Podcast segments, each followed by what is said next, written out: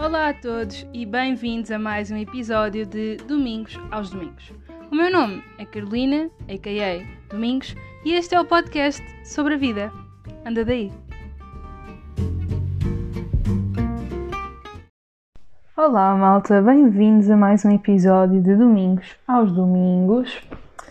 Pá, hoje hum, eu confesso que tinha pensado de manhã uh, no episódio que queria. Bem, mais uma vez, malta, barulho de fundo, há gente em minha casa, vamos só ultrapassar esse facto. E às vezes já percebi que se houve um batucar tipo. que é, são as minhas pulseiras que fazem barulho. Lamento, vou tentar corrigir isso ao máximo e mexer o menos possível a minha mão para não termos esse interferente.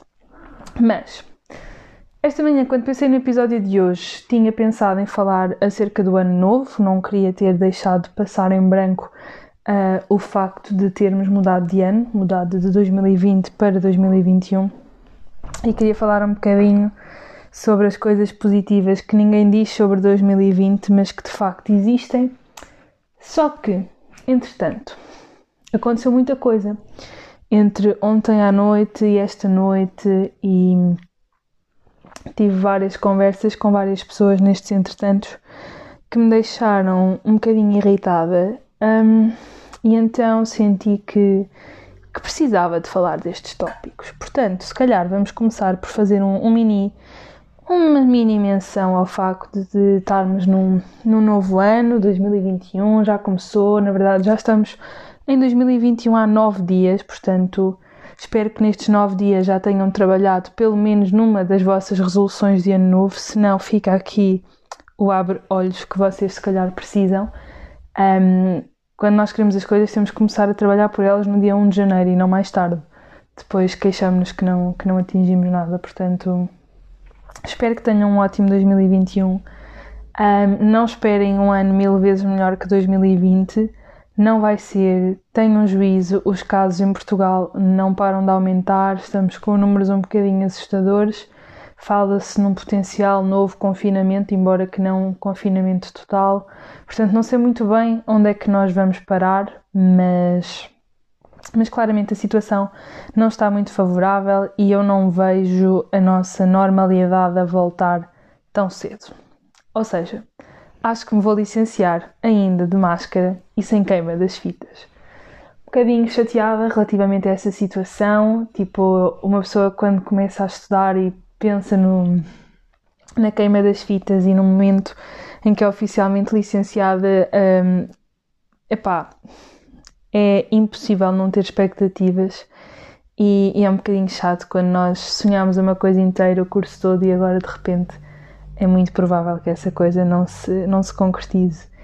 Mas, mas pronto, é o que é e é por um bem maior e portanto tenham juízo e tentem contribuir para o bem maior, porque todos temos desejos que não estão a ser cumpridos e portanto se todos nos, se todos nos esforçarmos um bocadinho mais, tudo isto vai até bom porto.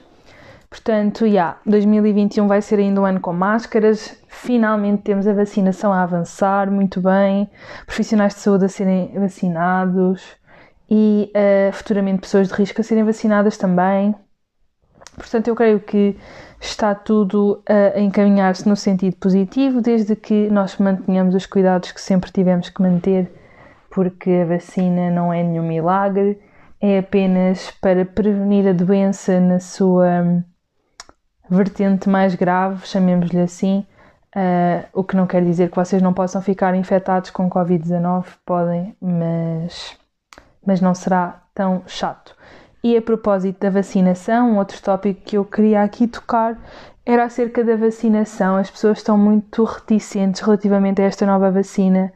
Uh, no caso da Pfizer, acho que uh, a Moderna, pelo menos ainda para nós, Portugal, ainda não se colocou a questão mas não há que ter receio da vacina e eu queria adressar isso aqui porque acho que é mesmo importante. Uh, em Portugal não vi muita gente reticente, tipo, naturalmente eu sei que há pessoas reticentes, mas não vi tanto como tenho visto nas redes sociais a falarem, por exemplo, nos Estados Unidos, em que há muita gente com medo da vacina. Eu só queria relembrar-vos que a vacina foi desenvolvida por profissionais da área que não estão a brincar com a profissão deles. Tipo, eles estudaram anos e anos para conseguirem desenvolver vacinas e a vacina não foi feita à pressa, quer dizer, claro que foi com uma pressão acrescida, mas foi parar tudo, todos os outros projetos que haviam em curso para mil e outros assuntos.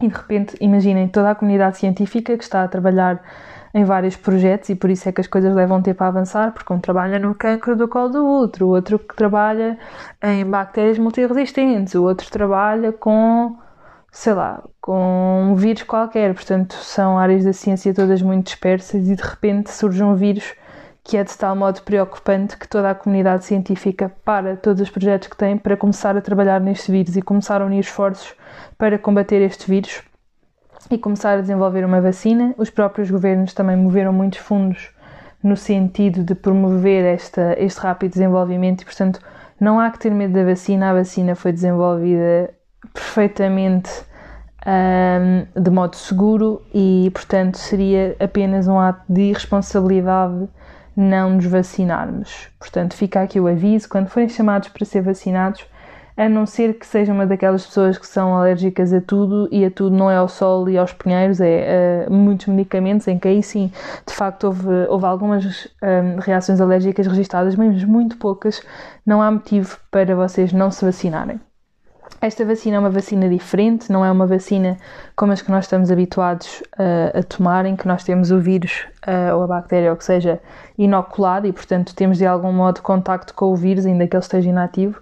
Neste caso, a vacina não é nada disso, é uma vacina de RNA, portanto, vocês não têm vírus nenhum dentro de vocês, têm um RNA que nem sequer é o verdadeiro, é um RNA que é reproduzido em laboratório e, portanto, não há por que ter medo. Há que confiar sim na comunidade científica porque as pessoas andam a estudar e a trabalhar para alguma coisa e não é para enganar o mundo inteiro. Portanto, vacinem-se se tiverem dúvidas, há muita coisa online, portanto, por favor, pesquisem e, e pronto, isso traz-me ao tópico de hoje, que é um tópico um bocadinho abrangente. Um, vamos falar sobre o conformismo, o facto de nós estarmos profundamente conformados. Um, pá, agora há uns dias estava a falar com, com malta que está no meu curso no ano anterior ao meu e quem está em Química na Universidade de Coimbra sabe perfeitamente que o segundo ano de licenciatura é demoníaco, é de morrer, é mesmo. É mesmo puxado, é um ano que exige muito de nós em termos de, de estudo e em termos de horário. É um ano. Eu não tinha vida no primeiro semestre do segundo ano. Uh, não sei se no segundo semestre seria tão mau, não foi, uh, mas também apareceu toda esta questão da Covid-19 e da pandemia, portanto, pode dar-se o caso de não ter sido porque eu fui para casa. Mas isto para dizer, estava a falar com eles e, e eis que uh, surge a questão de: ah, é que o meu professor de cadeira X não dá slides. E eu fiquei um bocado parva, porque estamos no ensino superior. Eu não preciso que os professores me deem slides. Se eles disponibilizam uma bibliografia e eles disponibilizam, não há motivo algum para eu precisar que me deem slides, ou resumos, ou sebentas. Tipo, eu posso simplesmente ler o livro.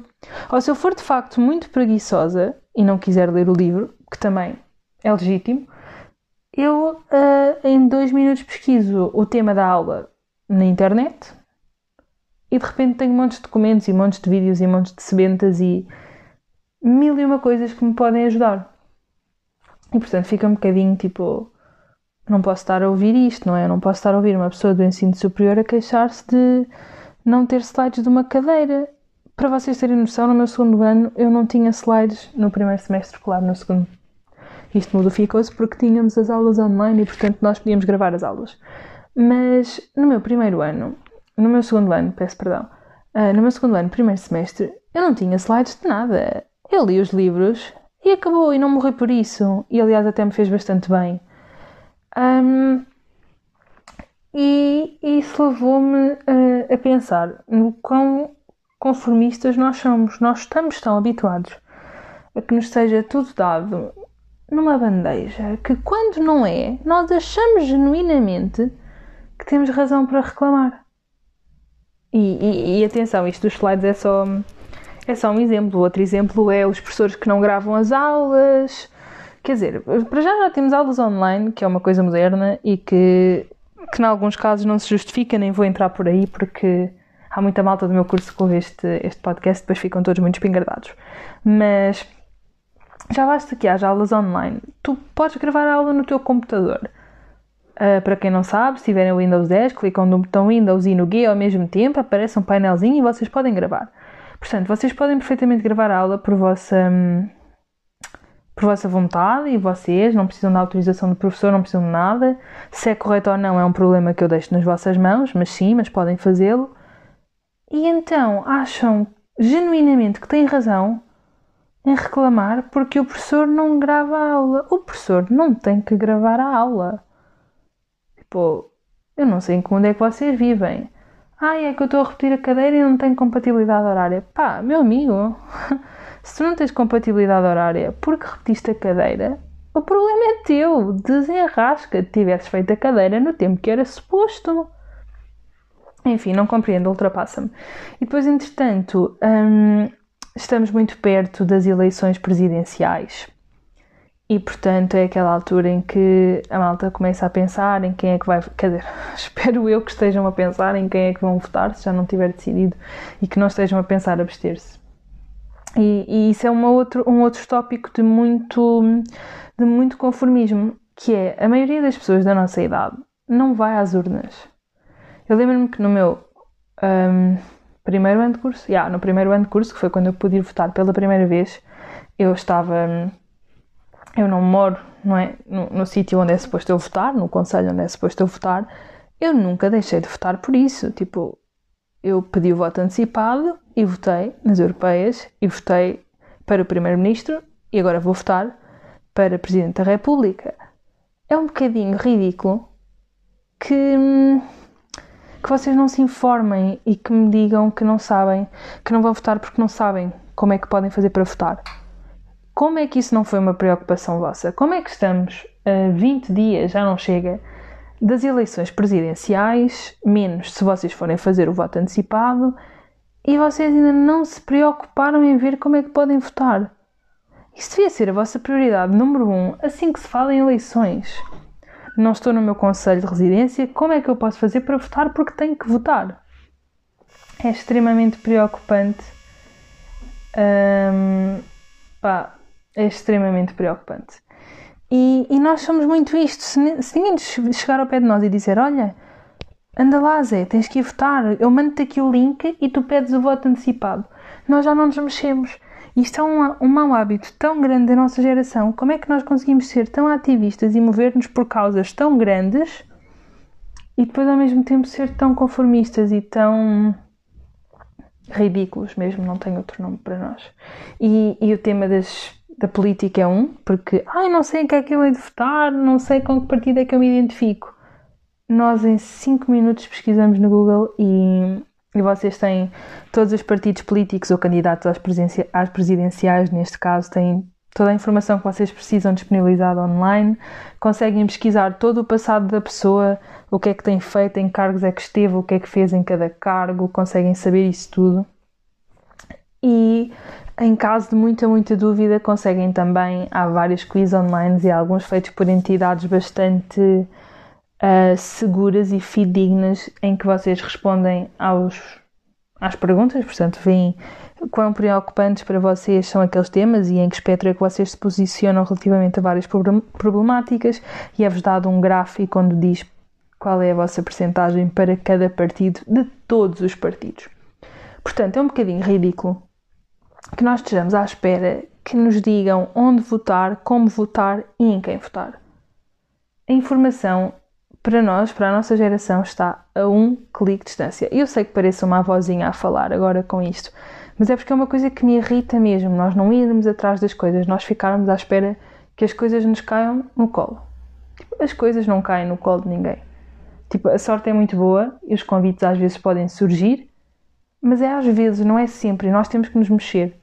E mesmo os convites, eles não surgem, ninguém vos convida para nada se vocês antes não tiverem demonstrado uma pré-disponibilidade para esse tema, para essa colaboração, para que seja. As coisas não vão simplesmente aparecer à vossa porta, a não ser que de facto vocês tenham muita, muita sorte. Pá, mas eu duvido que vocês sejam todos sortudos, não é? Portanto. E, e, sobre o tema faculdade, também, tipo, fiquei mesmo chocada com esta cena dos slides. E não só com a cena dos slides. Tipo, às vezes, mesmo em exames e assim, as pessoas perguntam logo a resposta. Tipo, se eu estou a fazer uma ficha e eu não sei a resposta à pergunta 1, eu não vou logo perguntar ao professor, tipo, aos meus, aos meus colegas, o que seja. Eu vou pesquisar no Google primeiro e é óbvio, é óbvio. Eu não sei como é que, como é que não é óbvio para todos. Nós temos informação tão perto, tão. pá, nem sei. Qualquer tema que vocês queiram saber, vocês pesquisam no Google e em 5 minutos têm meia dúzia de artigos científicos, se for questão de ser científicos, ou de notícias, ou, ou mesmo páginas de, de sites fidedignos que vos podem ajudar.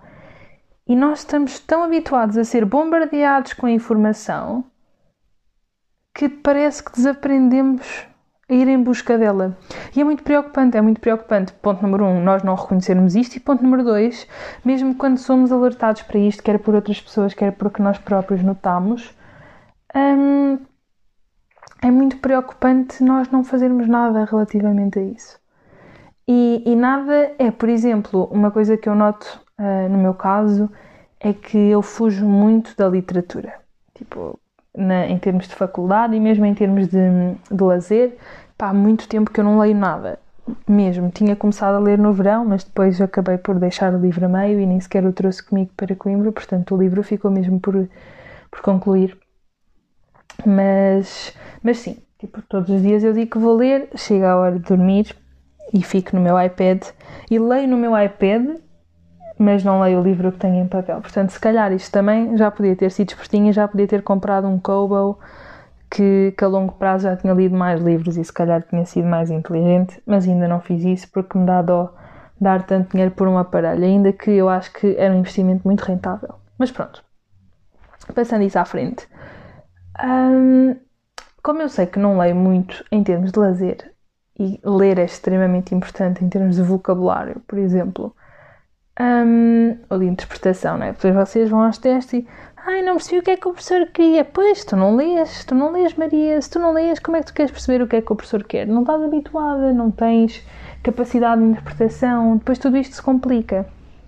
Porque uma pessoa não sabe ler, não sabe interpretar, não sabe interpretar, não sabe responder no teste, ou não sabem ler, portanto também não sabem escrever, não é? Porque não têm o hábito de ler.